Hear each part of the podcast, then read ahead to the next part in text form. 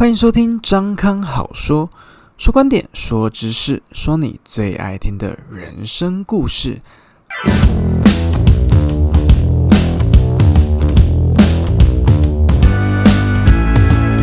Hello，各位朋友们，大家好，我是张康，真的是好久不见了，大家最近好吗？啊，这两天。寒流报道，超强寒流，大家有没有感觉到非常非常的冷？也请大家多多注意保暖哦。而且就是已经有灾情传出了，就昨天一天就已经呃有不知道二十几个人就已经因为过冷就猝死，所以请大家注意自己的保暖，然后也注意家中长辈的保暖等跟身体健康。那今天呢是二零二零年的十二月三十一号，就是今年的最后一天。那我们今天，我们来回顾一下今年我们发生的什么事，然后我学到了哪些新的知识，然后得到了什么新的启发。我们一起来回顾一下我们二零二零年。二零二零年呢，今年大家都觉得，在一开始的时候都觉得说啊，今年应该是充满爱的一年，充满希望的一年，因为二零二零嘛，爱你爱你，然后加上这又是一个整数的一个呃年份，所以大家通常对今年是抱持着很大的希望，包包括我自己，我就觉得哇，今年一定会有很大的一个。呃，发展这样子，结果殊不知啊，肺炎来得太快，影响的太大，然后让现在你看一整年下来，已经全球有超过八千万人染疫，然后一两百万人的死亡，真是非常非常可怕。而且啊，这两天又有英国的变种的病毒，然后就是也传进台湾了，所以造成现在全台湾很多的很多的跨年晚会都已经停办了。这疫情影响我们非常非常之大，有很多人因此可能失去生命、失去工作啊、失去家庭等等的。但是也有人因为在这波疫情当中，然后逆势的来成长。呃，不会言的讲，在台湾这一波的防疫真的是做的，今年的防疫真的是做的非常非常的好，可以堪称是全世界的模范生。很多国外的朋友都很讶异说。呃，在国外几乎大部分地方都是封城啊，或者是呃没有办法出门，然后甚至到很多地方都非常不方便。那我们台湾居然还有办法，就是呃在各个各个地方就是活动自如，然后可以正常的上下学、正常的工作、正常的出门跟游玩，这是非常非常不简单、不容易的。那除此之外呢，在经济上面，台湾也是表现得非常优异，就台股也是不断创新高，光今年。就已经涨了两千七百多点，那究竟是为什么？是什么原因可以让台湾在这一波呃疫情严峻的疫情当中，还可以逆势成长，还可以表现的这么好？就是说实在的，其实我今年呃的表现也是比我过去三年相较起来是非常亮丽、非常耀眼的。呃，我过去前两年，二零一八、一九年退伍的这两年来说。其实我是很沉寂的，基本上在工作上面没有太特别、太耀眼的去表现。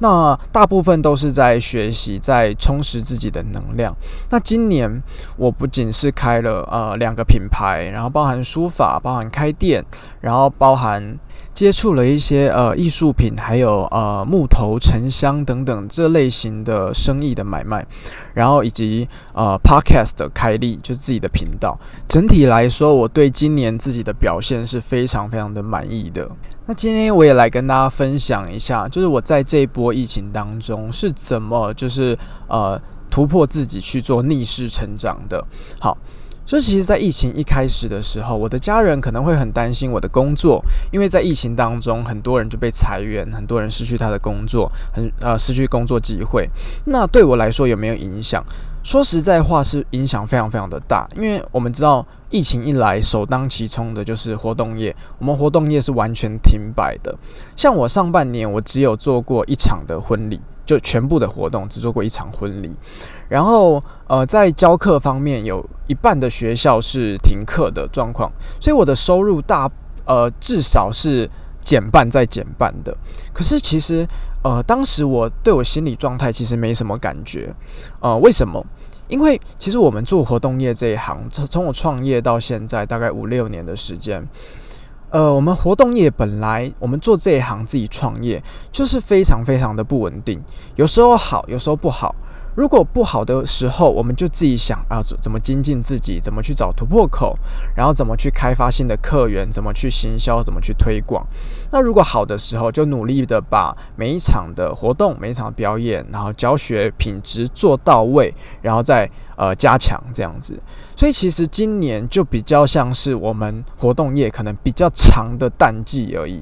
就是我们在这段时间，好收入可能不是很稳定，吃老本没错。可是呢，这段时间刚好是给我们一个休养生息，然后努力去想，诶，我要怎么从新的呃转型、新的品相，然后新的目标去做突破，然后在我们下半年度在疫情比较呃。减缓的状况下面，然后抓住机会就顺势的成长。所以，像其实我上半年除了除了活动业跟呃教学，就是被砍很多之外，其实我其我也没有其他很亮丽的表现。那我大部分都是在沉积自己的能量。然后过了大概年终，大概五六月之后啊，呃，我开始就是抓到了一波一波的机会，譬如说。最早呢，我是开启了我现在书法的那个 Instagram 账号，然后呃开始每天 PO 一个作品，然后包含是客户的邀稿，或是我自己的创作，还有一些商业的邀约案。那我用了一个我很喜欢的概念，叫做绑架自己。什么叫做绑架自己呢？就是有时候我们的我们常会讲自律、自律、自自我约束嘛。那有时候人的自我约束力就很弱，所以我们这个时候我们就要透过外界的力量来约束我们自己，来绑架我们自己。就譬如说，我今天昭告全天下人说：“哎，我今天要做一件事情，假设我做不到的话，就怎么样怎么样怎么样。”所以当你没有做到的时候，这件事情很多人知道。然后你可能就会觉得啊，我很丢脸这样子。那如果今天我在做一件事情，就是我每一天好，我都 PO 一个作品，然后呢，诶，可能这个时候你开始会有一些你的粉丝，然后会有一些你的呃爱好者，他们开始会固定追踪你的。这个作品，然后他每天哎，这个时间就在期待你剖新的作品出现的时候。当你没有剖的时候，哎，这时候你的粉丝、你的爱好者就会问说：哎，今天怎么没有作品呢？怎么啊没有初稿啦之类的？好，这个时候就是透过外在的力量来约束你自己。诶，如果你内在没有办法自我约束的话，那你就透过外在来绑架你自己。好，可以有很多的方式，譬如说，假设你想要读书，可是你自己又没有办法，就是静下心来，然后每周读一本书之类的，那你可以去参加，譬如说，呃，读书会，然后早餐会这种。诶，每一个礼拜或是每一个月读个几本书，然后大家固定来分享。透过团队或是同才之间的那种约束力，然后来让我们自己啊执行一一件事情啊，这个就叫做绑架的力量，就自我的绑架。我很喜欢用这一招，因为其实。啊，我的个性就是那种三把火的。我现在想做一件事情，可是我很快的这个热情，这个火焰会熄灭，所以我很需要有外在约束的力量来帮助我把这件事情持续下去。因为你做一件事情，你必须要持之以恒的做，一直做，一直做，一直做，你才可能把这件事情做得越好、越棒、越厉害。那这是我今天想跟大家分享的第一个点，就是呃关于绑架的力量。就是包含我当初开店啊，那时候我我就呃看了农民历之后，我就定了在我开始装潢后的三个礼拜后啊的一个日子，定为那天为开幕，然后呢就大大肆的跟大家亲亲友们宣传啊，说我们今天开幕有茶会，请大家来玩。好，那时候我的呃我的伙伴，我的女朋友就说，哎，你为什么要这么赶呢？然后一一定要定一个日期，然后就是让我们就是做的很累很赶这样子。其实不是。呃，我一定要定一个日期，而是我今天我如果不把这个日期定出来的话，对我来说，我自己可能就不会拿出那么大的冲劲，拿出那那么大的干劲去装潢去做这件事情。那可是我今天一定出来，譬如说我十月几号，我这天我要开幕，好，这天很多人很多人会来，那我就不得不在这一天之前把我的所有的装潢、我的招牌、我的内部的陈设全部做好。啊，不要说全部到位啦，至少八成九成以上要可以看，要漂亮。好，所以我才有一个外部绑架的一个约束力来督促我自己去成长。我觉得这个是一个很好用的方式，大家你不妨去试试看，尝试看看。然后再来第二个啊，是呃，我想跟大家分享的是如何把你的兴趣，然后转换成啊，转化成一个呃有收入、有产值的一个项目。就譬如说，像我从一年多之前，我开始玩玉，开始玩一些艺术品、古董之类的。好，那个时候只是单纯喜欢去钻研、去研究、去呃去买而已。好。我也从来没想过有一天我会开一间玉店，一间呃饰品店，一间艺术品的店。好，那我是怎么把这个去转呃兴趣转化成有产值的一个项目的呢？好，其实我的我做的所有事情都是我有兴趣的，包含譬如说魔术，然后譬如说呃书法啊，书法是我从小我家做的事情啦，我我家族的产业这样子。那那个这个呃可能不太算啊啊，譬如说艺术品。然后啊，教学啊等等的，这些其实都是我有兴趣的事情。然后我把它转换成有产值的产出。首先，假设你喜欢一件事情，可是这件事情跟你的工作可能没有任何的关系。那首先你要做的事情就是把你喜欢的这个兴趣，慢慢的变成你的专长。好，你可能从喜欢它变成你喜欢做这件事情，然后做得很厉害，比别人还厉害，然后做到有人喜欢你的作品。好，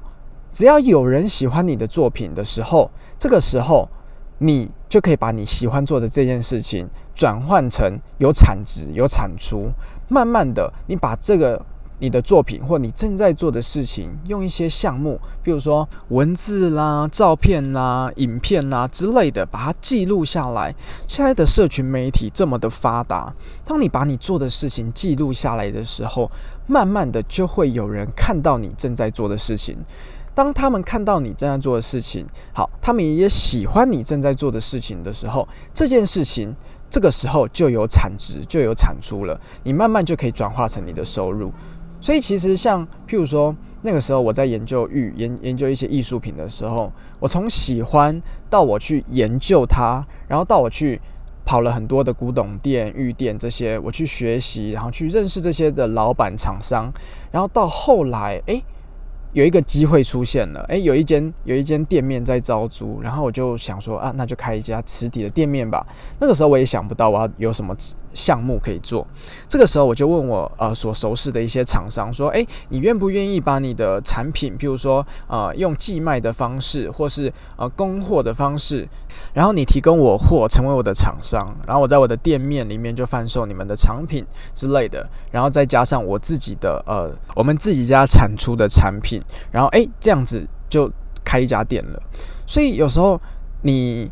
兴趣的事情，你有兴趣很重要。那你喜欢去做它也很重要。那喜你喜欢去做它，到它变成有人喜欢它，这个是更重要的。所以有时候以前的长辈常常就会跟我们说，就是呃，兴趣不能当饭吃啦之类的。这个其实，在过去可能是这么一回事，因为以前的呃职业来说都非常的狭隘，就是什么工作就是他什么薪水，他可以做什么工作，其实他就是死板板固定的。可是现在在这个社群媒体的呃世界里面，没有什么是所谓固定的，而且当你拥有越多的兴趣、越多的专长之后，你反而可以用呃所谓。混搭式的方式去把你的专长去做搭配，成为你独一无二的优势。只要有人喜欢你的作品，只要有人喜欢你正在做的事情，这件事情你的兴趣就可以转换为产值，就可以变成你的收入，变成你的职业。这是我今天要跟大家分享的第二个，就是把你的兴趣变成你的职业。好，这是一个非常非常呃，我觉得对非常多人来说是非常需要的一个观念。再来，我们今天要跟大家分享的第三个观点，就是让自己时时刻刻保持学习的习惯。无论是学习什么都好，学习各种各类型、各个项目的新知，好，包含我平常我就喜欢听一些呃很多的呃广播节目，然后学习的频道等等，去上很多有的没的呃特别的课程。只要是挑你喜欢的，你可以不受限，然后去听啊，你会发现这个世界上有很多很特别的东西，很特别的新知。当你知道的越多，你就可以把你所学的东西啊，好拼凑在一起，转换为你可以用到的专长或是你的产出。因为现在这个社会变化的太快了，就我们的科技，我们的社会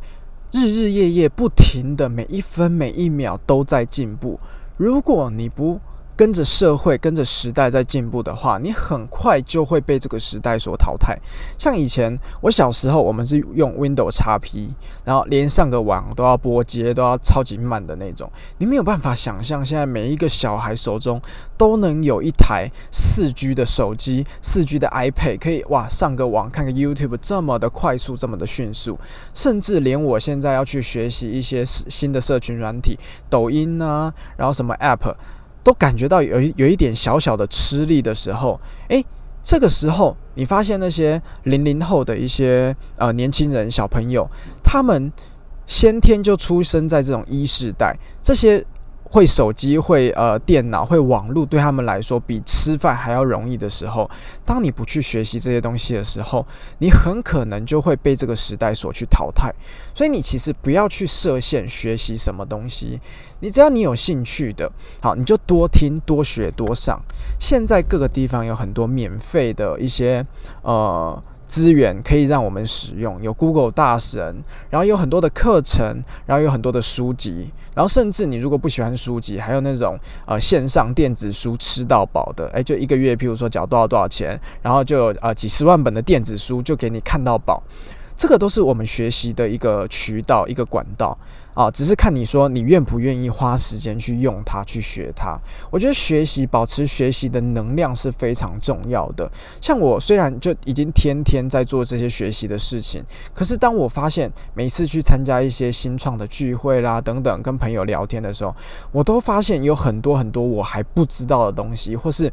这时时刻刻这个时代正在诞生的一些新的技术、新的产物。我觉得这些其实都非常的重要，所以保持你学习的。动力学习的能量是在这个时代上面不可或缺的一个能力。好，这是今天要跟大家分享的第三点。再来，今天我想要跟大家讲的第四点。就是在这个时代的适应能力非常的重要，还有你的受挫能力。就像我们今年是一个非常严峻的一年，好，有很多的人失去了工作，他就失业，然后他就找不到工作，没有收入，然后甚至活不下去，需要靠人家救济。好，为什么会产生这种状况？是因为他没有竞争力，他的专业不够强吗？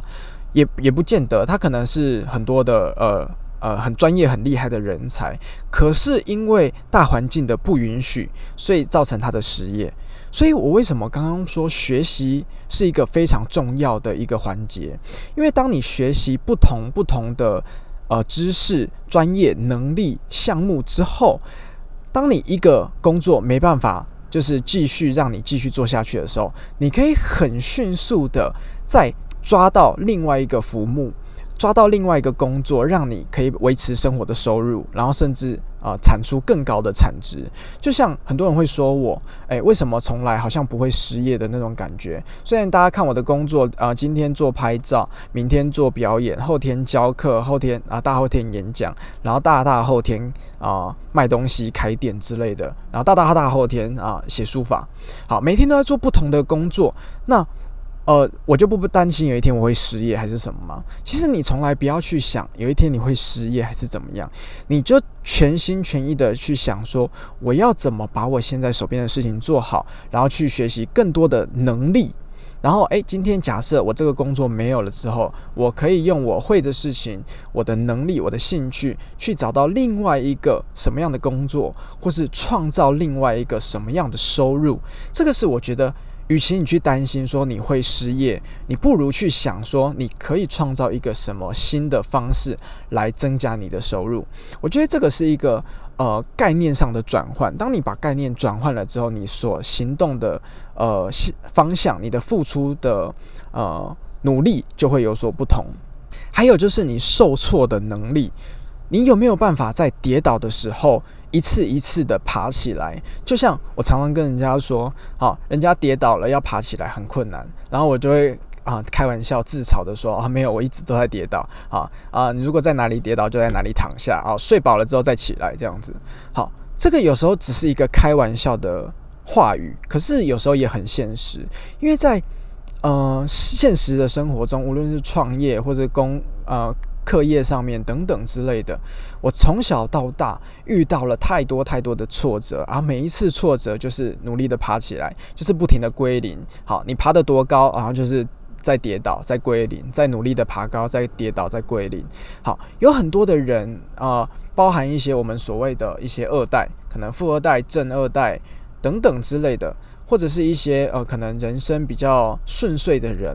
好，他们可能人生前半部过得太顺利了，什么啊，功课也拿第一啦，然后长得帅，然后有家里又有钱，然后又有女朋友，然后又有车有房等等的，看起来表现很。表面很光鲜亮丽，可是有时候我们往往会看到这些人，当人生中碰到一些挫折的时候，譬如说金融海啸，然后或是失业，或是干嘛干嘛之类的。好，他一跌倒了，跌了一个小跤，他就一蹶不振，再也爬不起来。为什么会这样？因为他从小太少跌倒，或者甚至他根本没有受过挫折，导致他一受到挫折的时候就。一蹶不振，然后一跌不起。像我们这种，我们常说我们是在街头跌倒长大的。好，我们就一直跌，一直爬起来。好，一直跌倒就一直爬起来。好，跌倒已经是一种成为一种习惯了，你知道吗？就是你只要跌倒，反正就是赶快就爬起来，然后继续往前走。好，我们不要停留在原地，然后一直等待别人的救援啊，或者是怎么样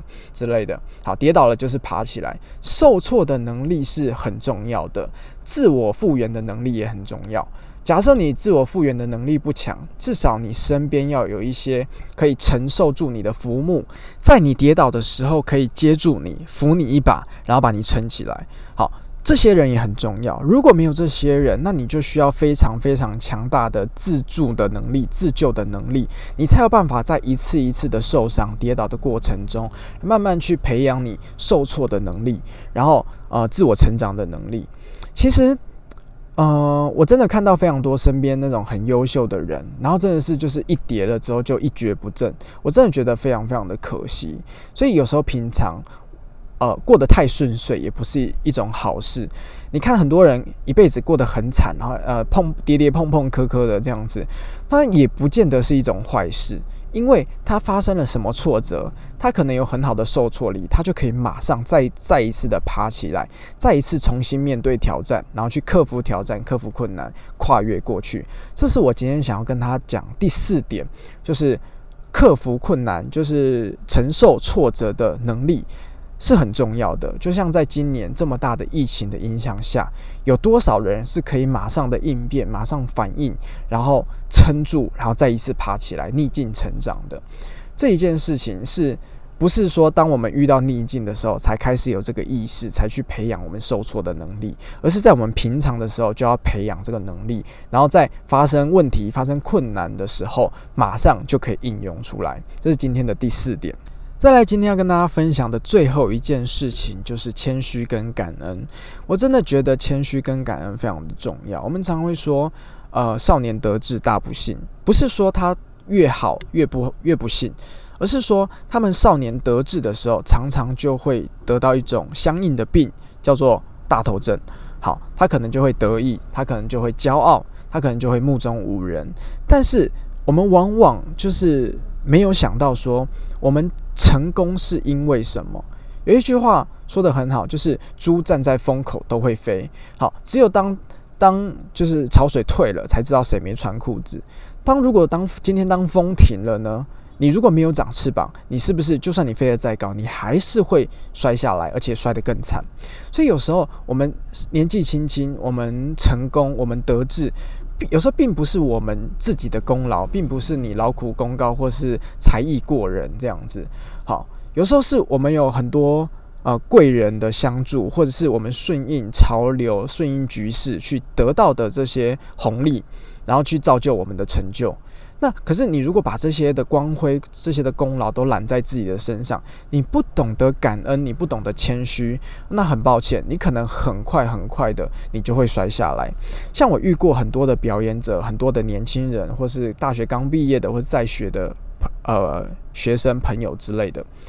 他们其实在很多的方面，他们都呃要求，譬如说。我就觉得自己很厉害，我做这个工作我要多少钱，然后我要多少多丰厚的待遇，然后呃呃，你要对我怎么样怎么样，什么很多很多的条件啦。但是他们从来没有想说，我可以为这份工作，或是我可以为这家公司，好这个团体带来什么样的好处。他只都只想得到，哎，别人要给我什么，可是他从来没有想说，我可以创造什么的价值。你懂我意思吗？哦，我可以创造什么价值，别人就会一定会给予我相对应的回应，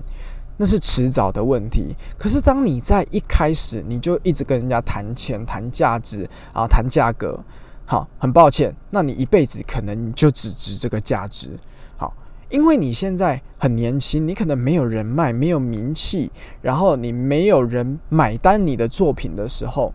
那你相对应的，你是不是要调整一下你的姿态，调整一下你的角度？好，慢慢从低姿态出发。你现在还年轻，还有时间，还有本钱，可以去蹲点。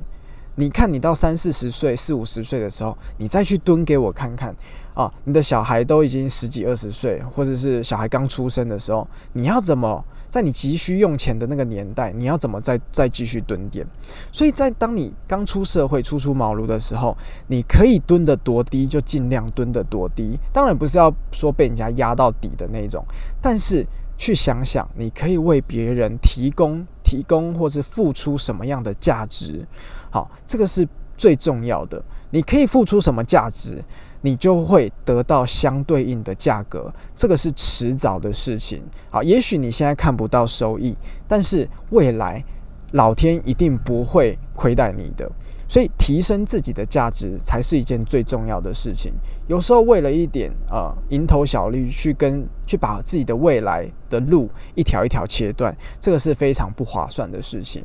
好，所以有很多的贵人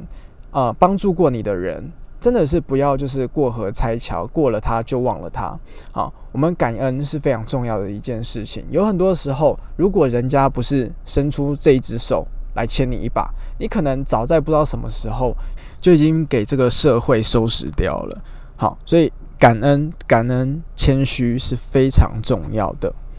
好啦，那今天。回顾这二零二零年来，想要跟大家分享的就是这五五件事情。希望可以在新的一年，你有很多的梦想、很多的目标想要去执行。OK，一步一步站稳，慢慢的走，勇敢的去执行，勇敢付出行动去实践它，你一定可以完整的。那希望。呃，这个疫情可以尽早的结束，全世界的人民可以赶快恢复到平静的生活，然后台湾也可以早日的啊摆脱疫情的困扰，大家都可以安居乐业，过上非常好的生活。这是我在今天最后最后最希望的事情。